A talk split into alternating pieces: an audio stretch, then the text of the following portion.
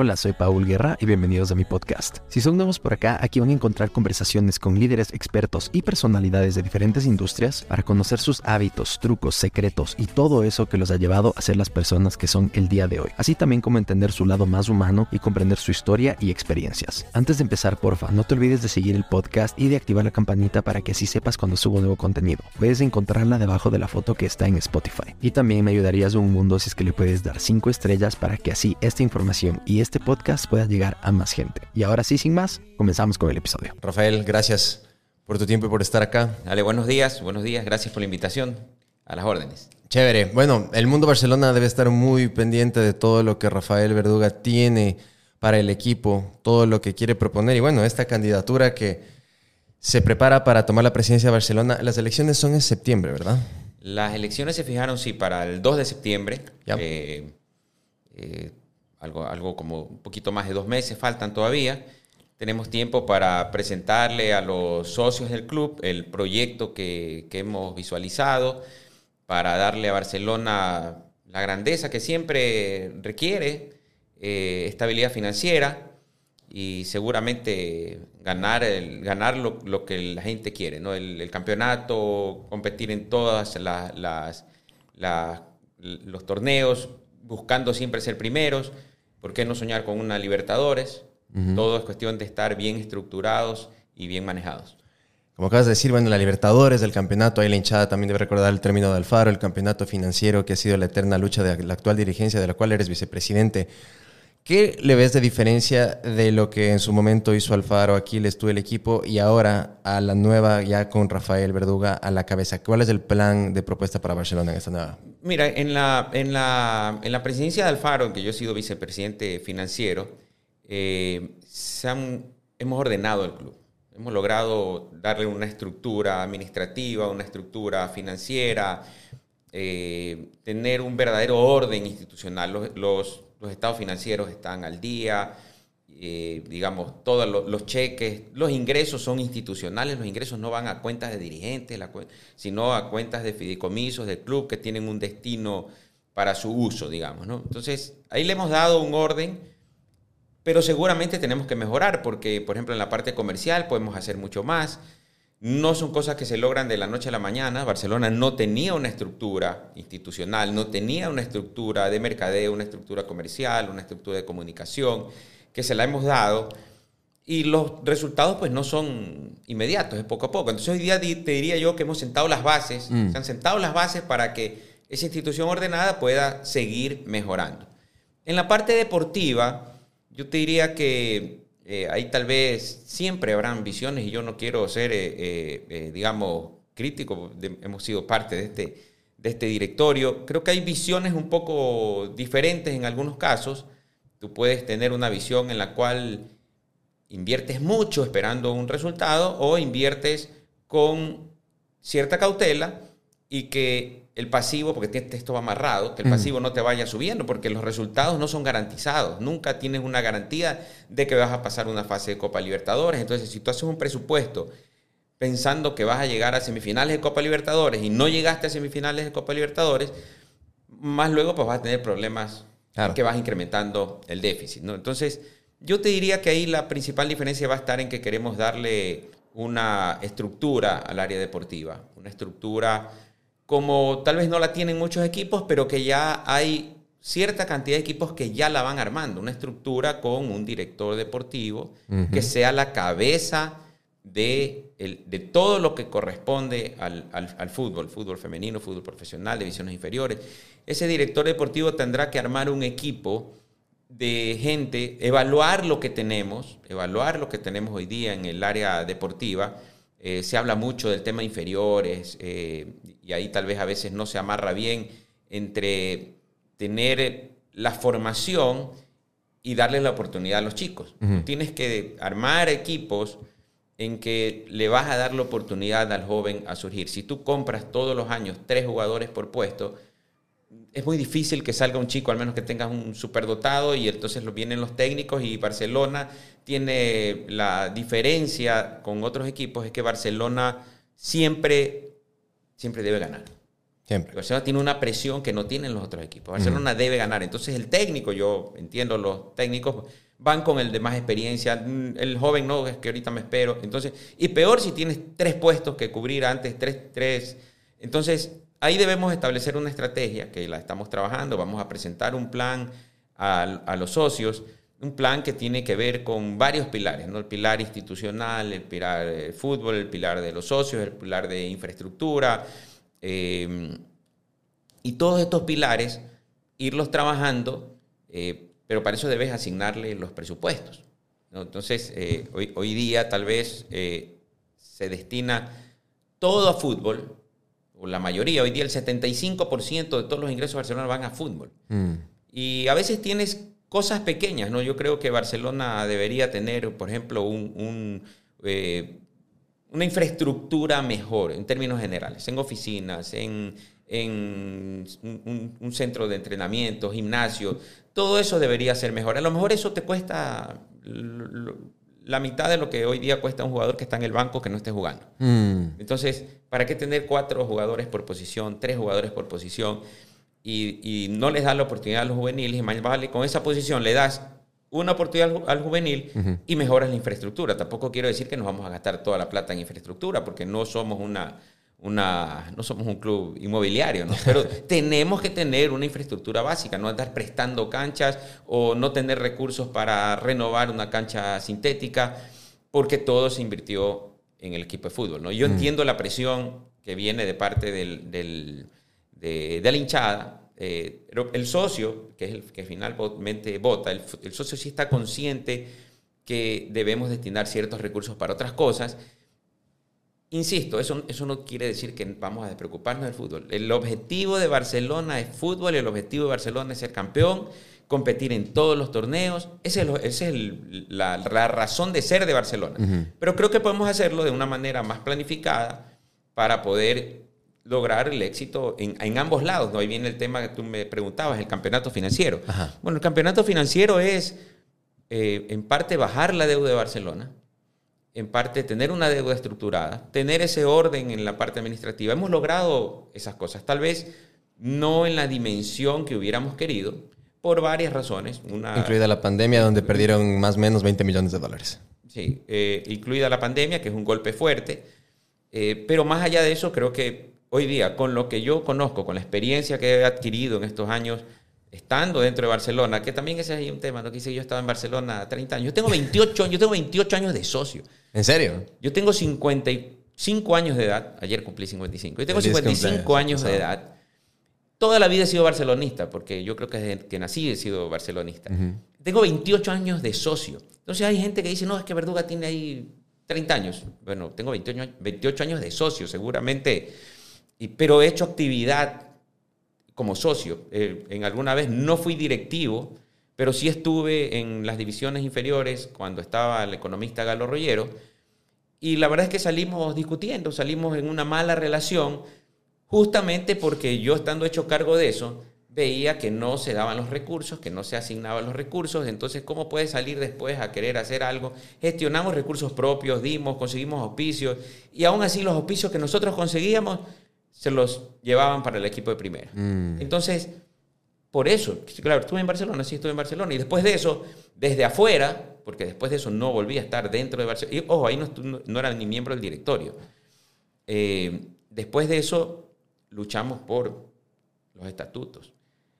Y esto lo puedes revisar tú. Lo puedes, esto, esto está en, en- en- lo- en- los periódicos, está, cuando nosotros luchamos por, el por los estatutos. Me peleé con, con los directivos de esa época porque no querían enseñar en el estatuto. Tú te imaginas, hoy día tú estás hablando de elecciones, estamos hablando de que se convoca por, por X y Z, respetando el estatuto, respetando la ley. Bueno, eso antes no existía. ¿Y cómo sacamos eso? Lo sacamos peleando, hicimos marchas, hicimos reclamos, eh, una serie de, de- de- de acciones. Entonces, sí, sí he estado en Barcelona 30 años y peleando para que Barcelona sea una institución ordenada. Mm. Eh, no he participado en nada en la directiva ni de Rollero ni de Novoa. José Francisco Ceballos me invitó a participar en su directorio. Cuando vi que las cosas no funcionaban o no eran como, como debían ser, me, me, retiré. O sea, sí formaste parte. Pero... Formé parte en ese directorio. Después nos quedamos un tiempo porque hay cosas que... ¿Te fuiste con Alfaro o antes de Alfaro? Antes. Ya. Eh, peleamos muchas cosas porque no se respetaban los estatutos. Pero también el Estatuto de Barcelona dice, y estas, hay cosas que la gente no entiende, porque tengo un amigo con quien estuvimos ahí, el Estatuto de Barcelona que había ciertas cosas que puedes aprobar por unanimidad. Entonces tú decías, si me voy, no queda nadie para mañana poner un voto en contra. Y al final nos quedamos, un par de, un par de, amigos, nos quedamos ahí, obviamente te veían con malas caras, pero no, no nos quedamos por, para apoyar esa, esa, esa gestión. Y después viene el tema de Alfaro, en que sí hemos sido, digamos, mucho más activos en, en llegados, entré como director nada más, pero nos cogió la pandemia y en la pandemia se necesitaban recursos. Mm. Yo me había comprometido con, con Alfaro a ayudarlo en la parte financiera, pero no en la medida que al final terminó siendo por efectos de la pandemia. Una cosa es que tú vayas al banco, consigas un flujo para poder pagar eh, ahorita eh, una quincena y después te llega el premio de Copa Libertadores y con eso se recupera. Eso es una cosa, pero otra cosa muy diferente es que no tienes 12 millones de dólares en un año, entonces te, toca ir al banco y ese tema también ha sido satanizado con, mala intención. O sea, que, no, creo que, no creo que la gente no lo entienda. Hay, hay eh, algún sector que con absoluta mala intención lo ha satanizado, porque realmente eh, es como que tú me digas, Rafael, me quiero comprar un carro, no tengo crédito, préstame tu tarjeta de crédito. Me quiero ir al mundial. Te quieres ir al mundial, yo te presto mi tarjeta de crédito para que tú compres tu paquete y te vas al mundial. Y mañana te salen las cuotas de 300 dólares y ahí está incluido capital e intereses. ¿Tú qué tienes que hacer? Pagar eso. Para pagar esa cuota, nada más. Eso lo que yo hice fue prestar mi crédito, mi capacidad crediticia.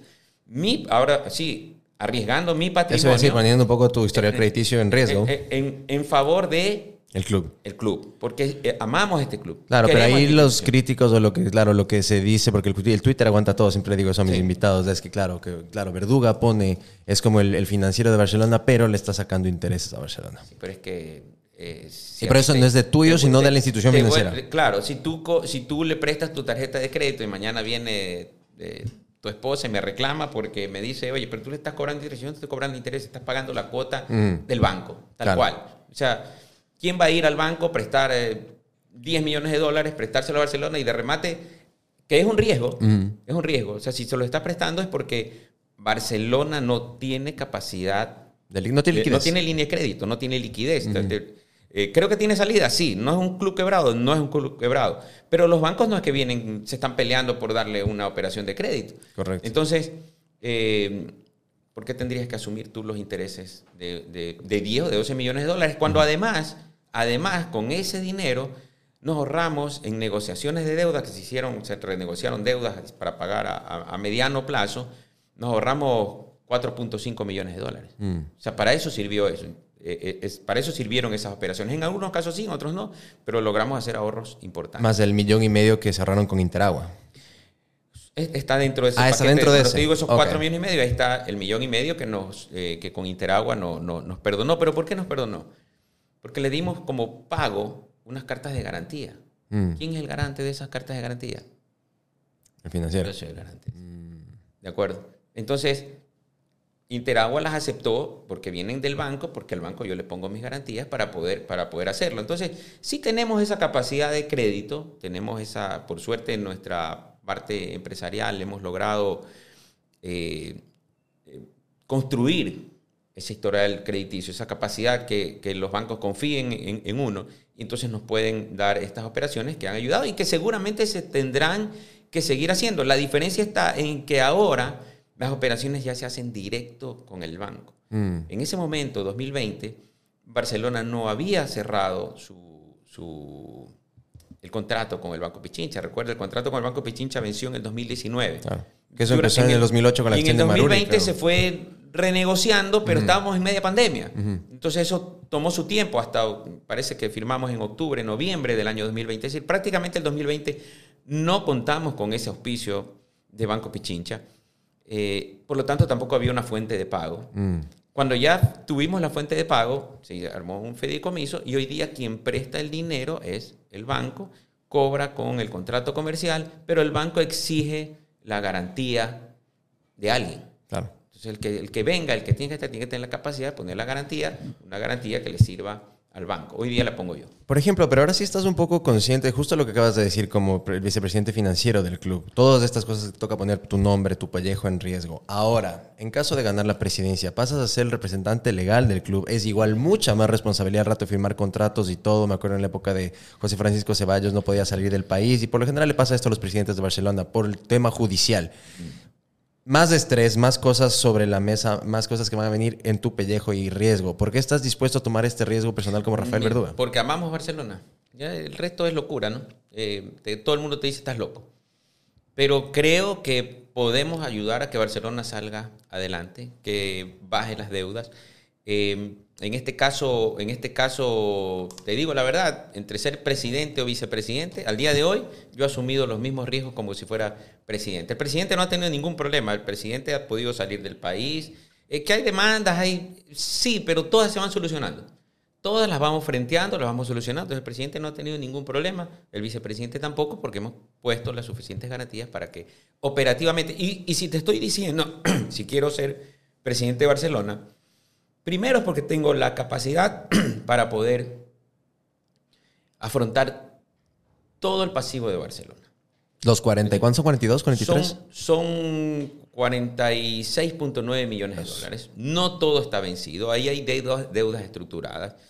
Eh, hay, hay deudas estructuradas. Entonces, yo sé, nosotros tenemos flujos de caja proyectados, yo sé los flujos que requerimos en los próximos años y estamos conscientes de que tenemos la capacidad para hacerlo. Además, estamos sumando eh, a, nuestro, a nuestra propuesta de directorio, estamos sumando empresarios, empresarios que tienen tanta o más capacidad, de, tal vez más seguramente, capacidad crediticia, capacidad financiera. Insisto, no tiene por qué venir un mecenas a regalarle plata a Barcelona. Barcelona es un equipo que genera sus ingresos. Barcelona es un equipo que Es la marca más grande del país.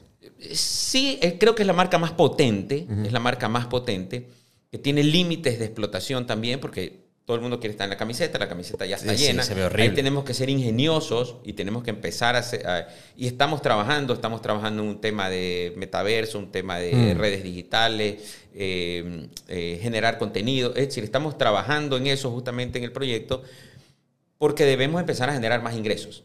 Si no se trata simplemente de gastar menos, se trata, se trata de gastar mejor, mejor estructurado, promover, promover eh, los juveniles hoy día eh, y además generar ingresos adicionales en otras fuentes. Y con la- el grupo que estamos armando seguramente eh, tenemos un respaldo, un respaldo importante. ¿no? Aquí te pongo un ejemplo, ¿no? La- la- eh, es como que tú tengas una mina. Lo- el tema de la formativa es como que tengas una mina, está llena de diamantes. Ese diamante no vale nada. Si tú no lo has sacado, tienes que sacarlo, tienes que entregárselo a un artesano que lo pula, que lo haga una joya, y hasta ahí tampoco tienes nada, porque luego tienes que venderlo. Entonces, de nada nos sirve a nosotros tener juveniles, forma- formación y todo. Sí, no tenemos buenos profesores, en, en, eh, formadores, formadores como tales.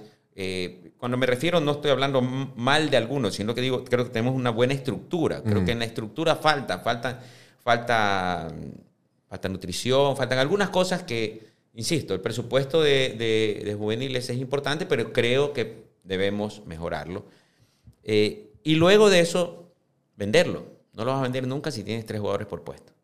Si contratas todos los años tres jugadores por puesto, no los vas a vender nunca. No, nunca va a tener oportunidad juvenil. Y eso tiene que ser una directriz del directorio entregada a el director deportivo, quien, es el, el- quien debe ser el responsable del día a día del- de toda la parte futbolística de Barcelona. Justamente topaste ese tema que quería hablar contigo. Dijiste director deportivo. Eh, Barcelona tiene en su historia un paso que en mí, que soy barcelonista, para mí no fue positivo. Me acuerdo que después de la gestión de Maruri llegó Ángel Gómez y dejaron a él y era una especie de figura que iba a ser el director deportivo del club y a la final nunca pasó nada.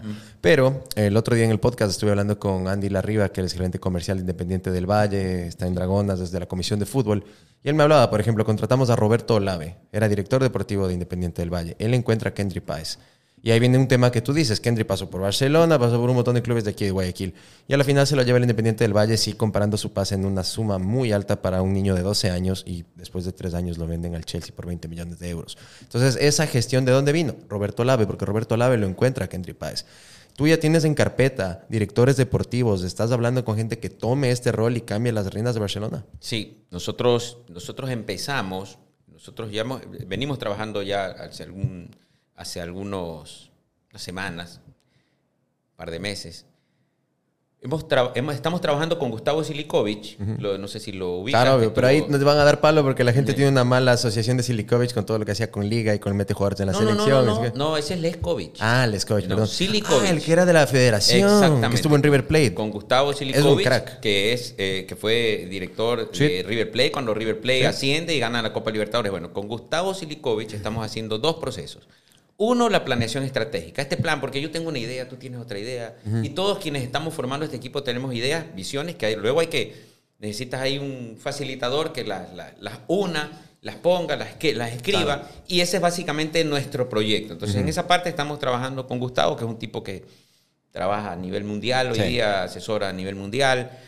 Y, y con Gustavo estamos también en el proceso de selección del director deportivo. Mm. Entonces vamos a contratar a un director deportivo, nos presentará varias carpetas y contrataremos al que nos parezca. Y él se encargará del DT. O sea, empiezan por el director eh, deportivo. Debemos empezar por el director deportivo. Debes debe empezar eh, por ahí, para de ahí planificar todo para abajo.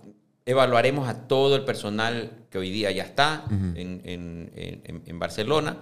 Eh, y ahí y, por ahí va, ese, es el camino, ¿no? por lo menos esa es nuestra propuesta. Sí. Porque tradicionalmente Barcelona se ha manejado en, una manera en que el presidente es el, director deportivo, finalmente. Eh, claro, tiene la comisión de fútbol y el presidente de la comisión de fútbol es el que hace todo. Y yo no satanizaría lo de Ángel Gómez. Creo que la idea como idea es buena. El problema es que si tú traes un director deportivo, puedes traerte al mejor. ¿Ok? Pero si tú no le das presupuesto, los sueldos no están al día y los jugadores te este, están reclamando todos los días si quieren parar, eso tampoco funciona. Tráete al, al, mejor, de, pues, tráelo a Guardiola, mm. ¿ok? Como director técnico, pero si no tienes, entonces nosotros estamos primero como base poniendo, asegurando que durante nuestro periodo el tema financiero en, Barcelona no va a ser un problema, vamos, eh, de hecho vamos a, a bajar la deuda, nosotros, nuestro plan es bajar la deuda por lo menos en 10 millones en estos cuatro años eh, pero todo el plantel va a cobrar al día, todo el personal administrativo va a cobrar al día y vamos a darle toda la estructura que requiere.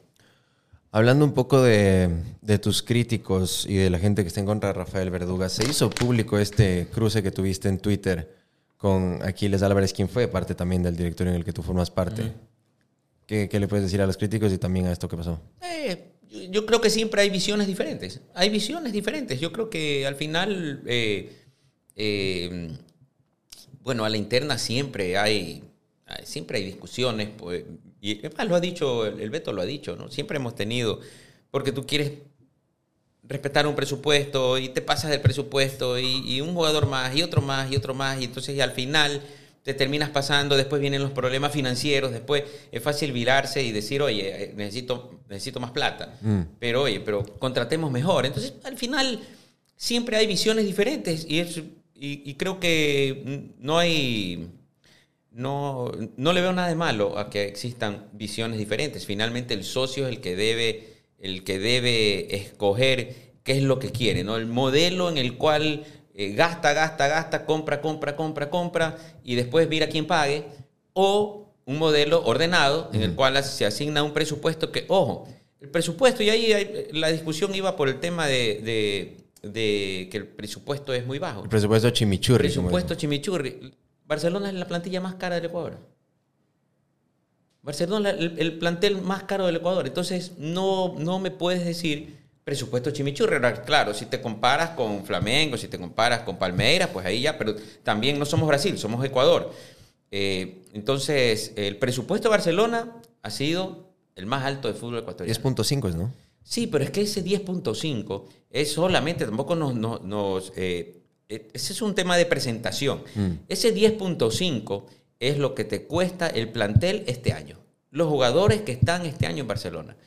Pero los años anteriores habían otros jugadores y muchos tenían contratos hasta el 2023 o hasta el 2024. Barcelona le está pagando a Garcés, que lo contrataron en media pandemia, ¿ok? Y, lo contrataron por, tres años. Entonces, eso viene acá, viene aparte, que son deudas deportivas. Tienes como cuatro billones ahí. Entonces, eh, si tú sumas todo, al final es un egreso fuerte. Entonces, claro, tú dices, pero con ese presupuesto de 10.5, es uno de los más altos del Ecuador, si no el más alto. Es uno de los más, es altísimo. Pero bueno, eh, dijiste Flamengo, obviamente dijiste Palmeiras, clubes brasileños, pero obviamente manejan economías de un club europeo. o sea, eso no cuenta como no, no, no, puedes también. Vivamos nuestra realidad. Sí. Vivamos nuestra realidad. La realidad de Barcelona es un, club ecuatoriano. ¿Queremos tener más ingresos? Sí podemos. Para eso debemos tener más socios, pero la gente no se quiere hacer socia. Dicen, no, ¿y qué, y qué, y qué tengo? O sea, quieren pagar 10 dólares mensuales y quieren, que el primer día que se inscriben le regales una camiseta de 60 dólares. O sea, no, hace sentido. Pero tenemos, por suerte, unos barcelonistas, hoy día somos 15 mil socios, y seguramente podremos y debemos conseguir unos, duplicar el número de socios. Con eso vamos a generar más ingresos para el club que nos permitan, eh, que nos permitan mantenernos, ser un, ser un buen equipo, ser competitivos, pero debemos bajar la deuda también. Porque esto es como una carrera. Esto también la gente debe entenderlo. Esto es como una carrera. Vamos los dos a competir en una carrera de un kilómetro, diez kilómetros, lo que sea. Pero yo te amarro un saquillo de arena atrás. Hmm. Te voy a ganar. Ese saquillo de arena son los 47 millones de dólares que debe hoy día Barcelona y compite contra el resto de equipos que no tienen esos 47 millones de dólares. La única manera de hacerlo es aliviar esa carga. Entonces debemos bajar el pasivo y repartirlo. Sabes que vas a hacer dos kilómetros con medio saquillo, dos kilómetros con medio saquillo. O sea, tenemos que reestructurar la deuda. Eh, si viene alguien y, no tiene esa capacidad de reestructurarla, va a tener un peso muy fuerte en los primeros años. Pero claro, ahí era lo que quería decir con lo de Flamengo y eso obviamente son economías muy diferentes, pero en el país no tan lejos tenemos, como ya mencioné, el ejemplo de Independiente del Valle. Y hasta ahora digo, ¿por qué los dirigentes deportivos de los otros clubes no ven lo que están haciendo ahí, lo copian al modelo, copian lo bueno, sacan por lo menos algo y lo implementan? Ya dijiste un tema del director deportivo que sería un buen inicio, pero ¿tienes alguna idea más de cómo sacar el concepto Independiente del Valle hasta de, hasta de las formativas para poder de ahí también empezar a generar ingresos para el club? Eh, bueno, eso es un poco lo que yo te decía, ¿no? Barcelona lamentablemente tiene, una, desventaja, de Barcelona es, es que cambia de presidente cada cuatro años. Independiente no cambia de presidente, bueno, puede cambiar de presidente, pero es el mismo grupo que maneja ese club durante 12, 15, 20 años. Entonces, seguramente pues los resultados son mejores, porque en cualquier empresa que administres, tú sabes, tienes que darle estabilidad. Eh, entonces, de ahí los modelos, creo que hay que adaptar cada modelo a cada, a cada situación. Independiente puede poner tres chicos en un partido y perder 2 a 0 y no pasó nada. Mm. Volvemos al tema de la presión mediática. En eh, eh, Barcelona mete tres juveniles en un partido y llega a perder 2 a 0 y esos juveniles lo, digamos, los acaban, ¿no? Mm. Los acaban. Entonces, es diferente. Tienes, tienes que, pero para eso debes darle, insisto, la estructura, para que vayan entrando poco a poco, ¿no? Poco a poco. Tampoco tenerlos 100% bloqueados con tanta contratación todos los años. Rafael, dijiste bajar la deuda. Yo he visto que tú has dicho que en la, la, gestión de Maruri subió el pasivo, en la gestión de Ceballos subió el pasivo. Ahorita viene la del Faro en la que tú eres parte. Si es que se bajó la deuda, ¿en cuánto se bajó y en cuánto queda? O sea, digamos que tú quedas presidente, ¿con cuánto recibes de pasivo y cuánto se encargó la dirigencia en la que estás de bajar el pasivo? Mira, nosotros recibimos una auditoría de expresidentes. Recuerdas que hubo una auditoría de, de expresidentes en el año 2019 esa auditoría decía 52 millones de dólares. Em, el año finales del 2021, nosotros eh, tenemos un pasivo de 50.2 millones de dólares. Y a finales de diciembre del 2022, el pasivo es de 46.9 millones de dólares. Es decir, ¿ha bajado la deuda? Sí. ¿Ha bajado en la medida en que queríamos? No. Varios efectos y ya lo hemos hablado. Pero ha bajado la deuda. Y hoy día tienes un club ordenado. Hoy día, insisto, tienes un... Hoy día, si alguien quiere ser candidato a presidente, yo me pongo a las órdenes con todo el gusto y le entregamos toda la información, la revisamos si quiere ver flujo, si quiere proyectar, para que sepan en, en dónde en, qué se está metiendo para que mañana no pase como por ahí se escuchó, no sabía, no sabía que, que, alguien entre y diga, yo no sabía cómo estaba. La mesa no estaba servida. Entonces, eh, sabemos la situación real del club y esos 47 millones de dólares a diciembre del 2022. No sabemos cómo vamos a terminar a diciembre del 2023. Hay que ver si sube un poco, baja un poco. Ahí hay, ahí depende de cómo, de cómo termine el año, pero la variación será mínima. por, ahí, por ahí está el, el, pasivo. Y, y, nuestro compromiso va a ser bajar ese pasivo en por lo menos 10 millones de dólares. Porque si tú, tú lo dices, lo voy a bajar, voy a bajar 20 millones. Eh, mm. Digamos, Suena lindo, puedes pero bajarlo. No, puedes bajarlo, pero vas a tener que un poco eh, eh, bajar un poco en el tema deportivo. Y es difícil, no es tan fácil. tienes contratos vigentes, tienes eh, tiene jugadores que quieren renovar y no van a aceptarte una reducción, por ejemplo. Mm. Entonces, no, todo, no siempre se puede hacer.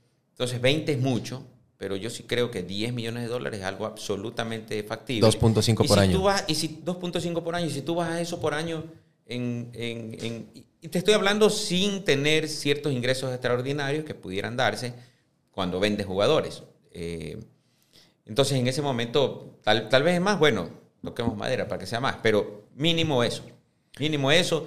Seguramente el siguiente periodo que venga otro presidente va a encontrar una deuda mucho más baja, mucho, mucho mejor organizada. ¿Cuál fue este problema que hubo en ese entonces, que creo que era Banco Guayaquil, que ya tenían gestionado para que se creen, no sé si era un fideicomiso, no sé la figura legal, para todo el pasivo, o sea, toda la totalidad de la deuda de Barcelona que se iba a firmar para de una vez ya como que olvidarse de eso y empezarlo a estructurar y al final se cayó. ¿Es, ¿Van a buscar una figura similar o qué pasó? no, no, no tengo mucho detalle de ese tema eh, porque no participé en, en esas conversaciones.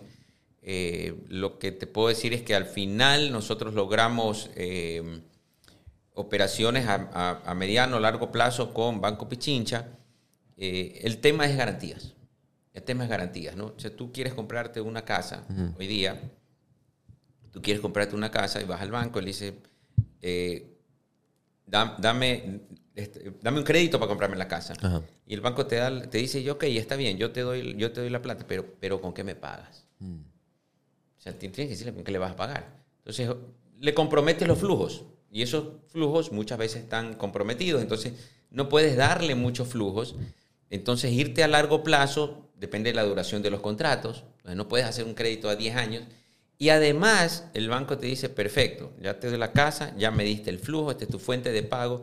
Ahora, mi hipoteca es la casa. Y ahí viene el tema. ¿Cuál es la hipoteca? Barcelona no tiene la hipoteca. Entonces, como Barcelona no tiene la hipoteca, te piden la garantía de alguien. En este caso, pues el garante he sido yo, pero tampoco me voy, puedo ser garante hasta el 2000. Eh, eh, soy, hoy día soy garante hasta el 2025. O sea que en caso de que por algo no ganes, igual vas a seguir siendo el garante. Voy a seguir siendo, voy a seguir estando en una exposición de riesgo y lo estoy haciendo por Barcelona. Eh, pero tampoco me pidas, ándate hasta el 2040. Pues. sigue, siendo garante. Entonces, eh, y, ahí viene un poco estas diferencias que hablábamos, ¿no? Eh, que, me decías con... porque justamente es lo que yo, yo reclamaba. Es decir, no puedes seguir así, este, con este, contratando tan caro, no puedes seguir con este nivel de gastos porque la deuda debe bajar. Si la deuda no baja, ¿cuándo salimos? Y esa fue nuestra promesa de campaña, el campeonato financiero. Entonces, sí, mira, hemos logrado hemos ordenado, eh, hemos empezado a bajar el pasivo, creo que están sentadas las bases para seguir avanzando en esa, en, esa línea. ¿no? Dijiste amor por Barcelona, Rafael, y tal vez la gente está curiosa desde dónde viene eso, 28 años de socio, pero aquí, bueno, estamos aquí en el estudio con tu madre, que por ahí me llega el dato de que es la barcelonista más empedernida que hay. ¿Cómo fue la niñez no se. No se pierde un solo partido. ¿No? ¿no? Siempre va al estadio, siempre va al estadio, todos los partidos va al estadio. ¿Y putea o no? No, no, no. Tranquila. Tranquila. ¿Cómo nace este amor tuyo por Barcelona en la niñez? ¿Fue por tu madre? mi papi, mi mami, los dos barcelonistas, eh, viendo Barcelona, creo que todos, todos, todos crecimos con, creo que el, el recuerdo que tenemos de ese campeonato en, Machala, Machala con, la, con la chilena. Con la chilena de Panori, tantas, tantas, tantas historias de Barcelona, ¿no? Que te hacen las dos finales de Copa Libertadores. La primera fue una cosa que nos robaron. la primera fue una, locura. Entonces, todo eso que se vivió, ¿no? Todo eso que se vive, todo ese sentimiento. Y, tú dices, bueno, yo quiero ayudar a Barcelona. Y así entré en esto, diciéndole a Galo Rollero que yo quería ayudar a Barcelona. Y lo hicimos con un grupo de amigos y financiamos las divisiones formativas por ocho meses, hasta que conseguimos un auspicio para las formativas y nos dijeron, no, esto se va para el primer plantel. Y ahí, y ahí se rompió ese, eso que veníamos haciendo, ¿no? Ya con un grupo de amigos, eh, todos hechos, eh, eh, trabajando en formativas. Así fueron unos, pocos meses realmente, ¿no? siempre hemos buscado, yo creo que Barcelona es la alegría de la gente. Barcelona es un sentimiento que a veces no lo puedes explicar, pero que no quisiéramos que Barcelona sea una institución con menos deuda, ordenada, ganando, compitiendo, peleando siempre. Entonces, eso es lo que buscamos.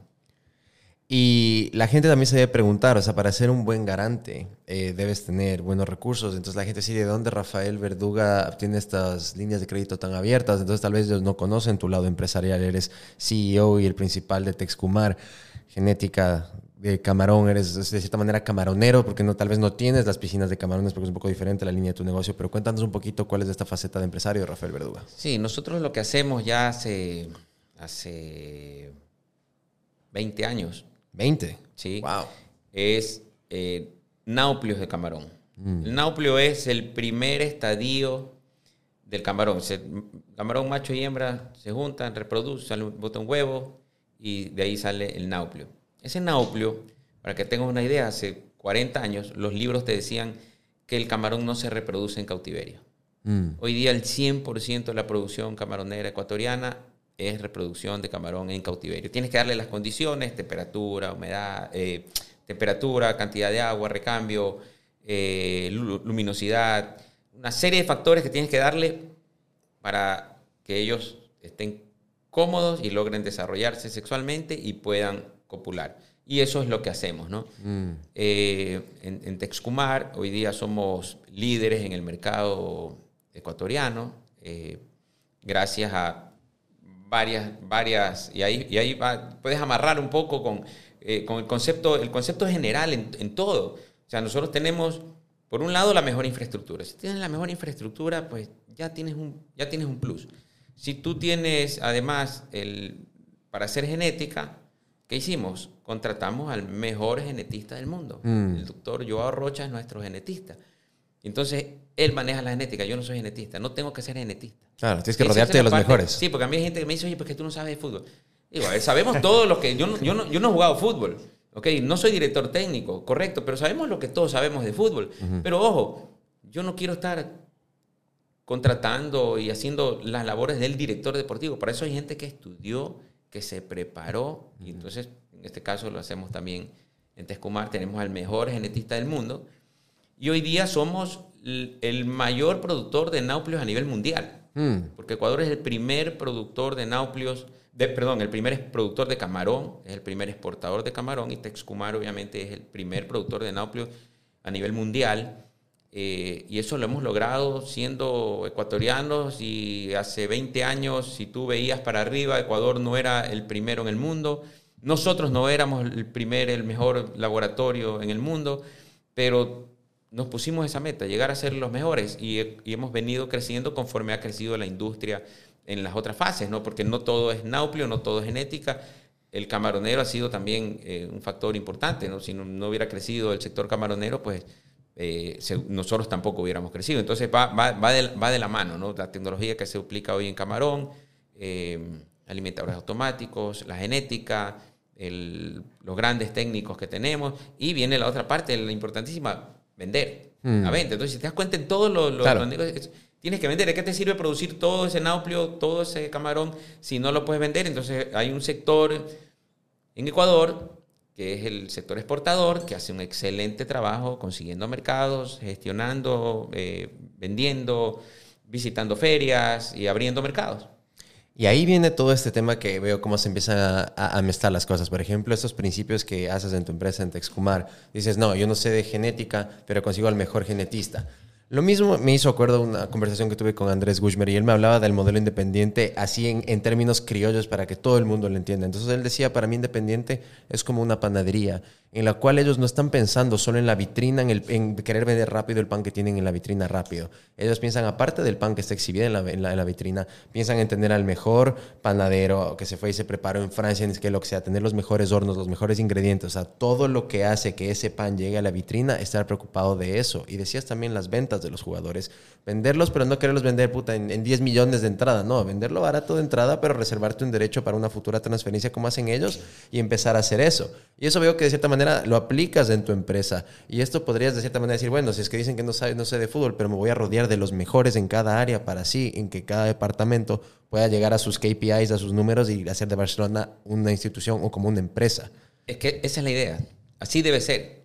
Y para eso nos estamos rodeando, no solo yo, también porque no solo es rodearte de los colaboradores, mm. digamos, este director deportivo con todo el equipo que él tenga que armar, tener scouts propios de mm. Barcelona, tenerlos eventualmente en otros países, para que cuando se vaya un jugador y tienes, necesitas un reemplazo, ya tienes visto uno o dos jugadores eh, y no tengas que pagar porque normalmente contra, terminamos contratando jugadores que ya están acá y te empiezan a costar el doble. Mm. Entonces Barcelona termina pagando dos, tres veces de lo que costaría ese jugador si tú lo traes de manera uh -huh. directa.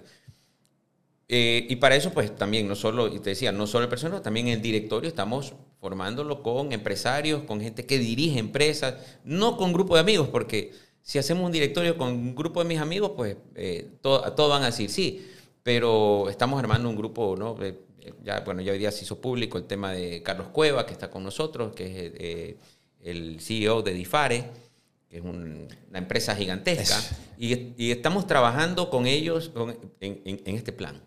Están trabajando en este, en este plan, porque queremos darle a Barcelona, y mm. tú me dirás también, bueno, ¿y Carlos Cueva, ¿para qué se quiere complicar la vida? Mm -hmm. ¿Quién puede explicar el amor por Barcelona? También barcelonista. También barcelonista. Wow. Entonces, to, y el, todo el mundo dice, bueno, ¿qué hacemos? ¿Cómo juntamos nuestro, nuestro, eh, nuestra experiencia empresarial, nuestro, nuestros conocimientos, armamos un equipo y con esto mm.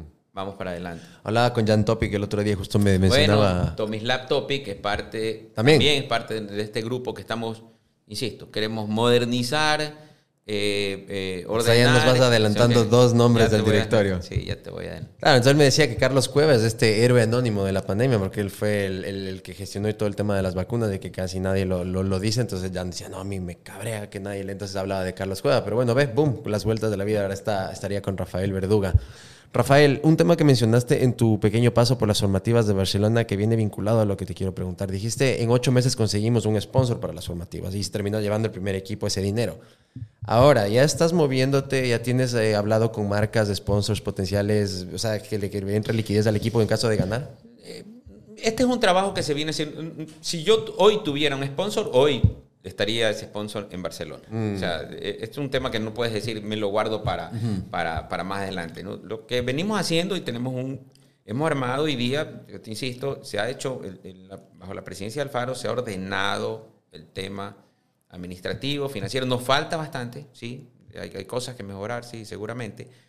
Pero hoy día tenemos un gerente comercial que se está moviendo. Nosotros hemos, eh, eh, hemos incrementado, creo que me parece, 2 millones de dólares el, el, los ingresos comerciales, ¿no? porque va saliendo uno, va saliendo el otro, él está trabajando de manera permanente.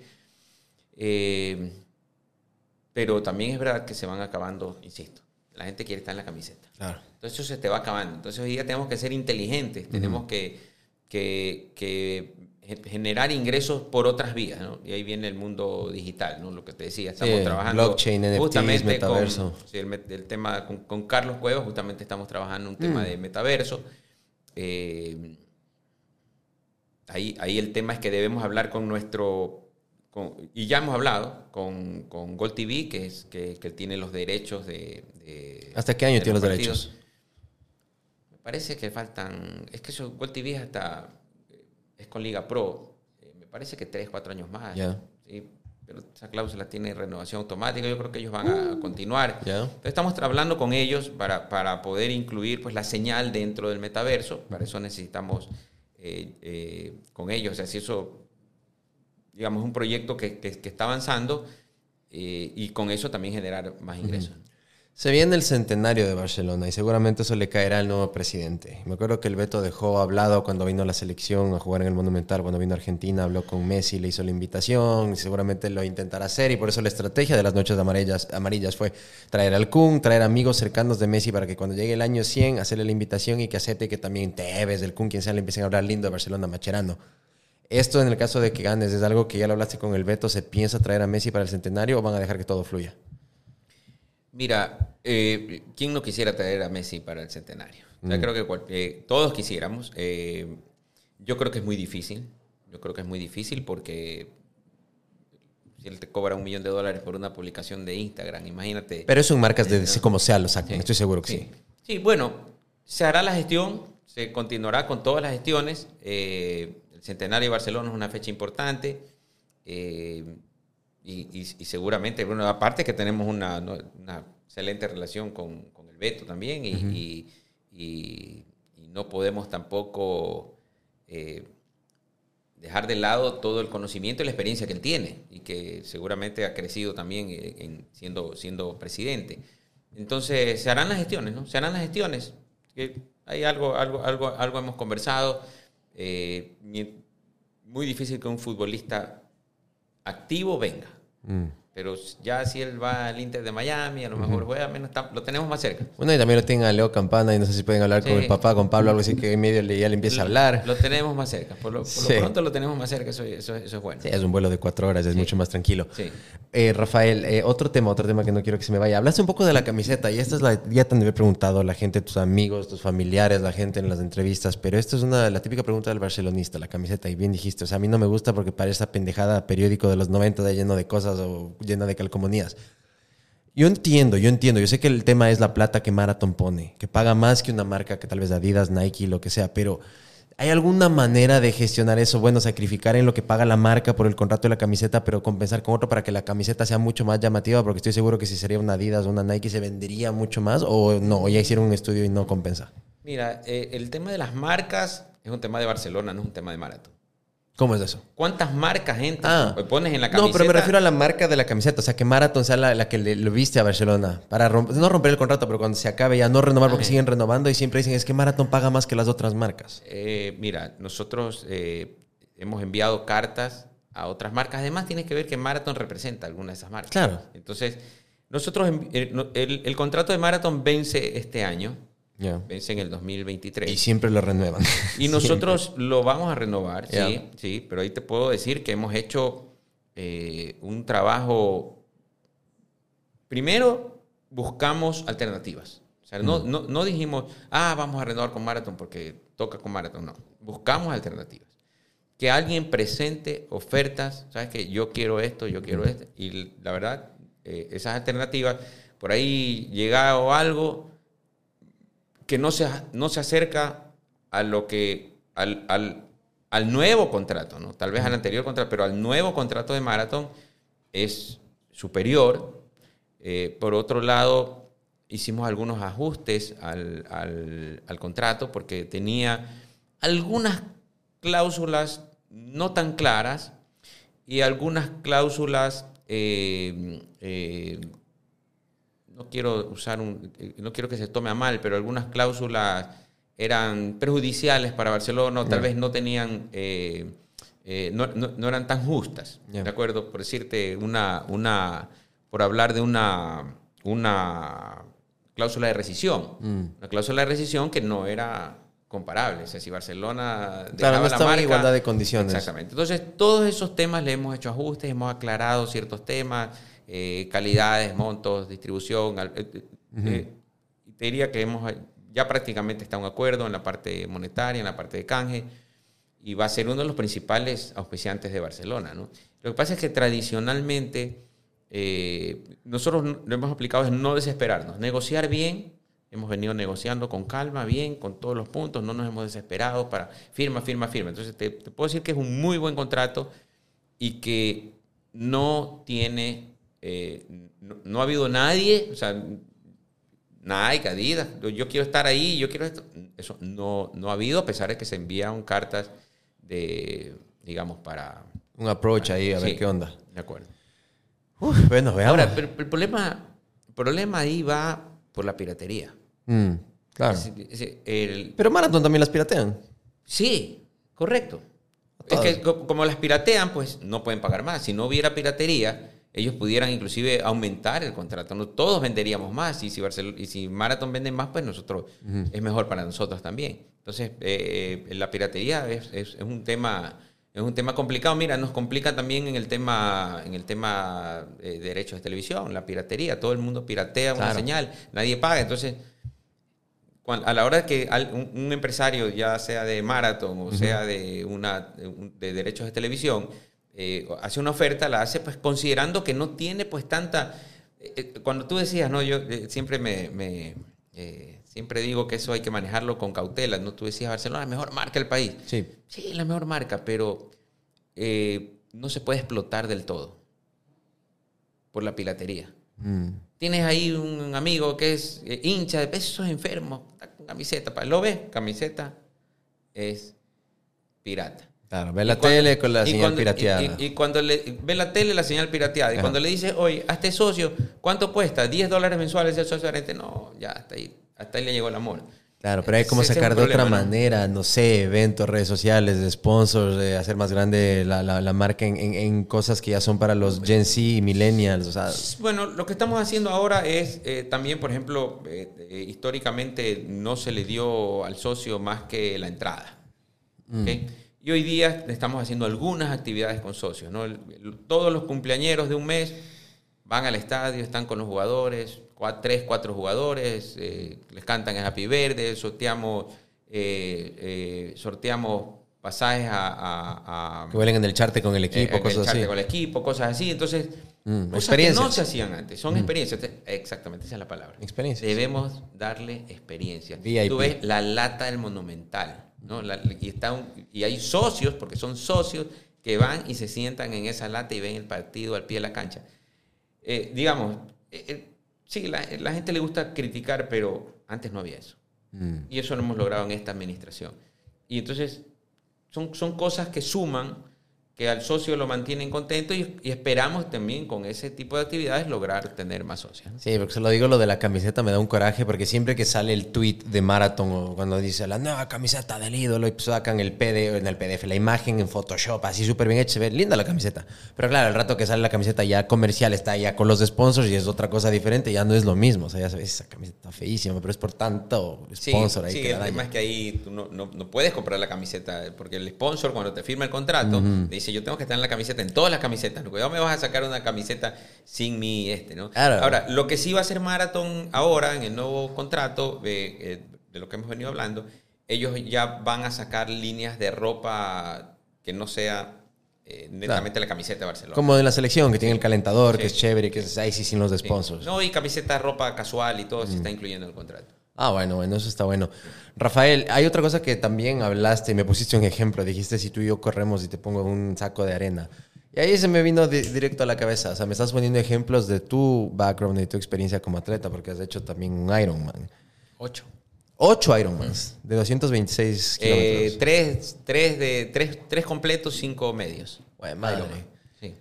A ver, como Ironman, como atleta de alta performance y hacer estos retos que yo no- no podría hacer ni, ni 20 todos kilómetros, creo. Sí, es verdad, eh, a mí solito me estoy limitando mentalmente, sí. pero exactamente eso hoy, la mentalidad. Porque, o sea, esto debe de enseñar disciplina, constancia, un montón de cosas que necesitas para estar en el peak de tu performance. ¿Cuáles de estos hábitos saludables que te ha dado el deporte crees que los puedes pasar de la cancha, de la pista, a la sala de juntas, a, a- a la dirigencia deportiva y a Barcelona? Eh, disciplina. Sea, eh, disciplina y responsabilidad. O sea, tengo, conozco gente que se inscribe en el Ironman por la novelería y entrena algo, eh, pero no entrena todos los días. Pero si tú quieres hacer un Ironman y quieres terminarlo y terminarlo bien, Mm. tienes que entrenar todos los días.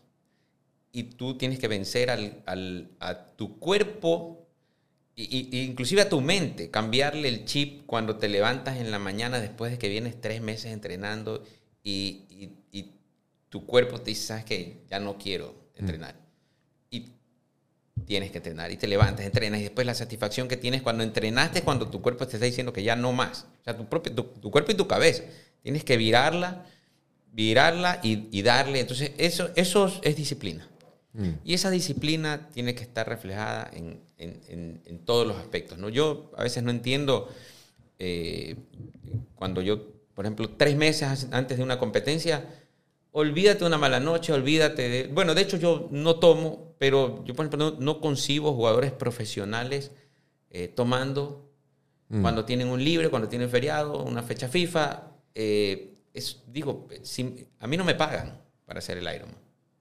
Y si me pagaran lo que me paga un club, pues yo me cuidaría como un profesional. Completamente. Entonces, cuando me dicen, no, pero es que son jugadores, también tienen familia, también el jugador tiene que ser profesional. Si te estoy pagando, eres un profesional los 365 días del año. Porque no es que yo te digo, mira, en diciembre no te pago porque no vas a ser profesional. Tú pagas por todo el año. Y si firmas un contrato por tres años, por los tres años tienes que ser profesional. Mm. Ahora, eso ahí viene un tema de scouting. Ahí viene un tema de scouting. O sea, cuando viene un jugador te, lo quieren vender como, como, como, el mejor jugador del mundo, pero tienes que hacerle un background, tienes que hacer chequear pruebas, pruebas, pruebas psicológicas, saber que es un tipo responsable. Si no, todo se empieza a contaminar. Yo creo que eso es parte importante eh, que debemos implementar, que debemos implementar para evitar problemas de disciplina.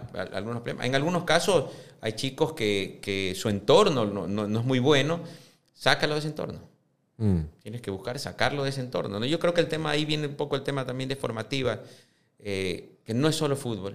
Yo creo que en el tema formativo es integral todo. Hay un, tema, hay un tema social. Yo creo que es una obra social, porque muy pocos chicos salen de los de los cientos que pasan por, por formativas, muy pocos chicos son los que realmente llegan al fútbol profesional.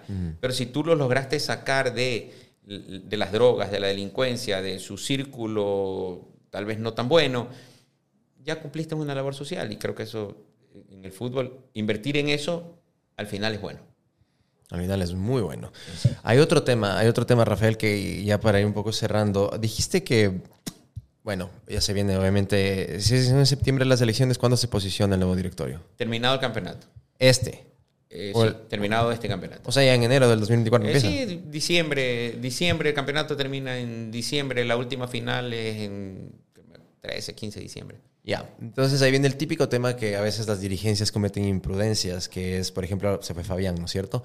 Y es contratar a un nuevo director técnico. Entonces, por ejemplo, ahorita con segundo Alejandro Castillo, ¿va a terminar literalmente como un interino para que el nuevo directorio se encargue de ellos contratar al técnico que quieren, seas tú, sea quien sea, o ya van a firmar a alguien por dos, tres años y el siguiente directorio le tocó ese técnico y le tocó? Eh, no, no, no, no creo que se firme nada por, por dos, tres años, no creo que sería lo, lo, lo correcto. El tema deportivo, insisto, lo maneja el presidente. Eh, eh, y, seguramente pues tendremos que conversar sobre qué planes hay. Si quiere reemplazar, pues que sea ojalá solo por solo solo por, por estos seis meses. ¿Y con el Quito ya se renovó, se firmó ese contrato o no? Está, yo te diría, creo que ya 99% cerrado, lo mismo esas negociaciones las lleva el presidente y él anunciará en su momento. Ya, porque eso, claro, ese sí tal vez creo que escuché que era por dos años, en caso, o sea, eso ya le tocaría también asumir a la nueva Bueno, en, en, contratos de jugadores siempre tienes ese, siempre ese desfase. Ese, ese escenario, sí. Listo, Rafael. A ver, eh, unas últimas preguntas. Ya te pregunté un poco de tus hábitos saludables que, que como deportista de élite lo pasarías a Barcelona, pero en general, tienes otras facetas. O sea, eres, como te dije, empresario, eres atleta, eres músico, también tocas el piano, de lo que he podido ahí indagar información. ¿Cuáles son para estar así en, donde estás? Porque no es fácil llegar a donde estás y tienes muchos frentes abiertos. Seguramente te despiertas y ese celular te revienta de mensajes y de qué, de problemas. Entonces tienes que ser un bombero que te quiera apagar incendios básicamente todos los días. ¿Cómo manejar la presión? Más, son de Barcelona. ¿En serio? Sí. Texcumar es un juego de niños a lo de Barcelona. Sí. ¿Cómo manejar la presión y cuáles son esos hábitos saludables en general de tu vida para poder estar en donde Tienes que tener equipo de trabajo. Delegar, saber delegar. Si tú no mm. tienes equipo de trabajo y tú quieres hacer todo, eh, es, es, es, literalmente imposible. No vas a lograr crecer, no vas a lograr hacer eh, nada. Yo conozco gente que hace 20 años eh, producían 5 o 6 veces lo que producíamos nosotros, pero ellos facturaban, vendían, cobraban, despachaban, hacían todo. Después de 20 años, ellos siguen facturando, cobrando, vendiendo y todo, pues se quedaron chiquititos y no lograron crecer. Creo que la manera en que puedes crecer es cuando seleccionas el personal eh, idóneo para poder delegarle. El, programa genético eh, lo maneja el genetista. O sea, si yo me meto ahí en la genética, yo me quiero meter en la administración y me quiero meter en cada detallito, eh, simplemente no, no te va a dar el, el tiempo, no, no puedes resolver tantas cosas. Por eso es que en Barcelona de alguna manera hemos logrado. Ahorita tú me dices, Rafael, quiero un balance, un, lo pedimos y, y, y hay una persona que lo tiene listo, ready o que nos arme un flujo de caja, lo mismo. Hay una persona que te arme un flujo de caja. Eh, esa es la manera, digamos. Me preguntas cuál es la manera, creo que esa es la manera. Tienes que armar equipos de trabajo, delegar y esa gente que le delegas tiene que estar capacitada. ¿no? Ahí viene un error que comete mucha gente que pone amigos. Mm. No, este, este, es mi pana. Entonces cuando tu pana no sirve...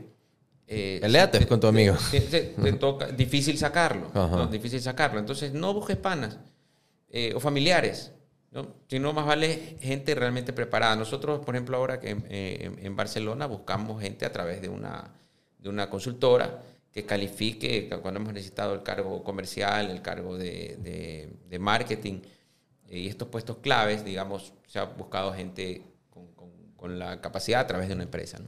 ¿A qué le tiene miedo Rafael Verduga? ¿Perdón? ¿A qué le tienes miedo? A veces cuando duermes, que te quita el sueño, ¿a qué le, a qué le temes? Eh, la verdad es que no, duermo, duermo tranquilo. ¿A qué le tienes miedo? ¿Miedo al fracaso? ¿Miedo a no lograr algo? ¿Miedo a no...? Mira, yo, yo creo que cuando tú en la vida haces las cosas bien, las haces ordenadas, lo más seguro es que te va a ir bien. ¿Ok? Eh, te, va a ir bien. En fútbol tú tienes una... Sí, tienes un, problema y es que eh, puedes hacer todo bien, pero al final dependes de que... Del equipo. De que no, de que no fallen un penal o de que entre la pelota.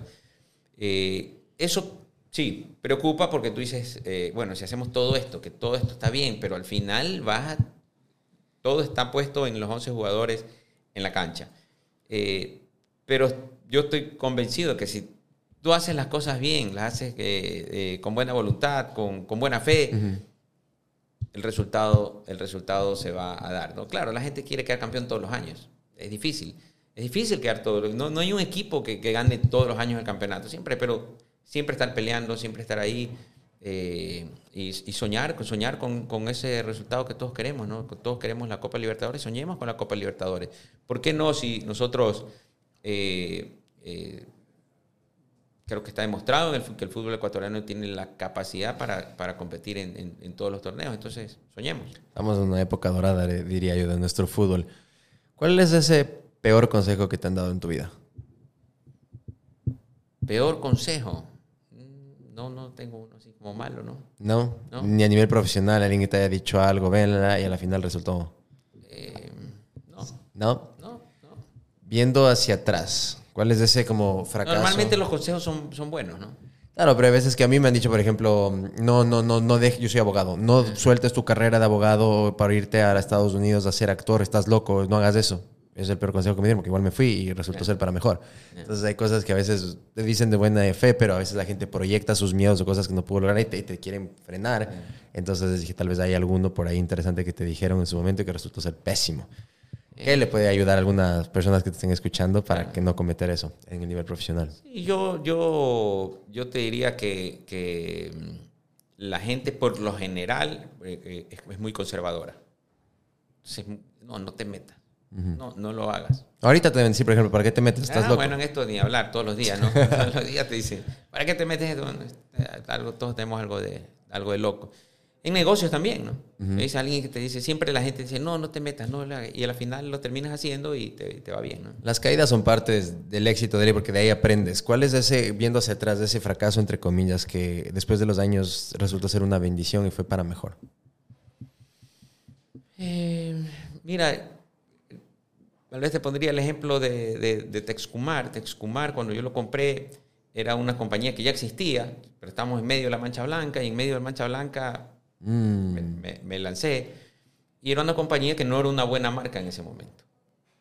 Y, y, tal vez ahí debía haberle cambiado la marca. Le cambiaba la marca y no pasaba nada. Porque una cosa es arrancar con una marca con menos 5 que arrancar de cero. Entonces llegar de ese menos 5 a cero nos costó muchísimo.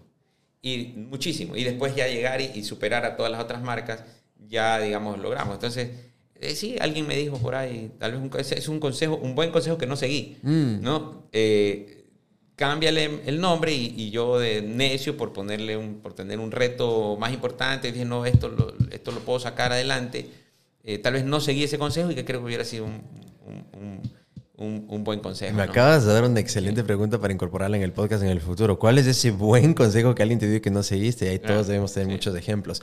Rafael, por favor, a esa cámara, la gente, ¿dónde te puede seguir? ¿Cómo te puede encontrar? Y también a toda la gente barcelonista que te está viendo, ¿qué les tienes que decir? Em, bueno, eh, eh, ¿dónde me puede encontrar? En las redes. Eh, las redes están con mi nombre, arroba Rafael Verduga. en Instagram creo que es R Verduga.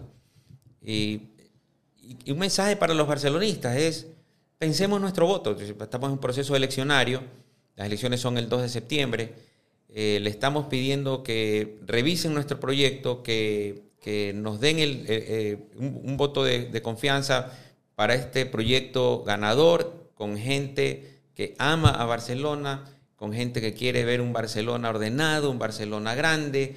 entonces, básicamente eso, ¿no? Votemos bien. Perfecto, votemos bien. Y háganse socios, yo también les diré eso. Háganse socios y, descarguen la aplicación. ¿Quieren ayudar a Barcelona? ¿Quieren que Barcelona sea más grande? Háganse socios, descarguen la aplicación. Eso, eso nos va a ayudar muchísimo. Listo, Rafael. Muchísimas gracias por tu tiempo. Dale. Un gusto tenerte. Nos vemos la próxima. Gracias. Chao, amigos. Chao.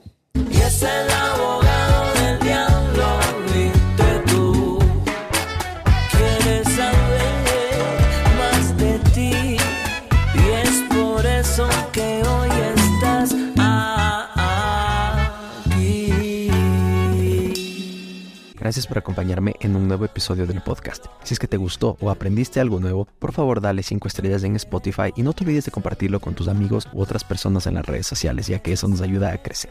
Nos vemos la próxima. Que estés bien. Chao, chao.